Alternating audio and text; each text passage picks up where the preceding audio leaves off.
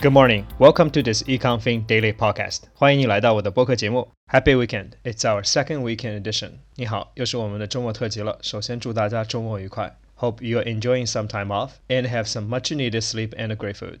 Let's begin our weekly news roundup. 让我们看看这周有哪些主要的新闻。There are three important topics this week. The first is the big market correction.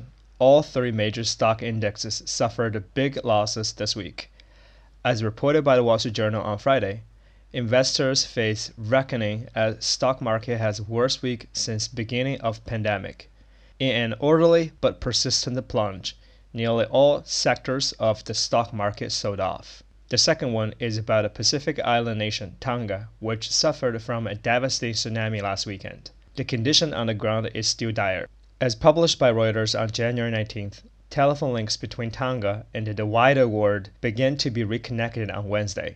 Though restoring full internet connectivity is likely to take a month or more, according to the owner of the archipelago's solo subsea communications cable. The last one is about Omicron. Around the world, booster shots are shown to be effective to control the spread of Omicron, the most transmissive variant of COVID 19. Reported by the Associated Press, Three studies released Friday offered more evidence that COVID 19 vaccines are standing up to the Omicron variant, at least among people who received booster shots. They are the first large US studies to look at the vaccine protection against Omicron. That's this week's news roundup.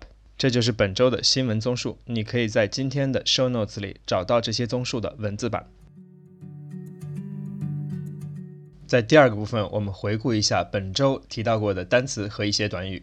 在周一，我们遇到了以下几个单词或者是短语。第一个是 venture，也就是冒险，但当时的新闻里呢是指尝试性的投资。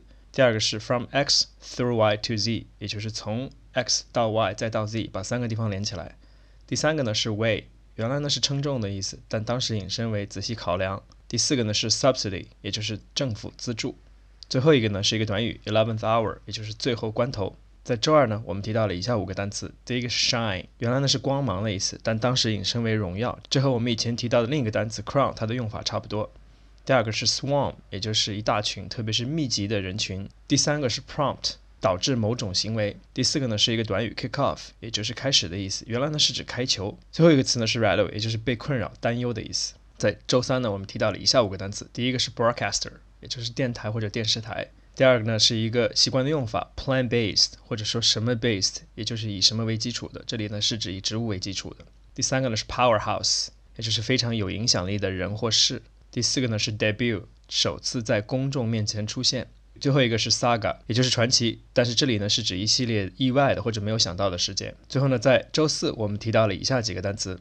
第一个是 spike，也就是冒尖，但这里呢是指利率快速上涨。第二个呢是 diverse，多样性的。第三个呢是 stretch，也就是时间和形式的一种延伸。第四个呢是 roll out，也就是新鲜事物的推出。最后一个呢是 hitch，原来呢是指打结的意思，但当时的新闻里呢是指暂时性的阻碍或者困难。你可以在今天的 show notes 里找到这些单词或者短语的中文解释，同时呢也可以参考同名公众号里提供的一些例句。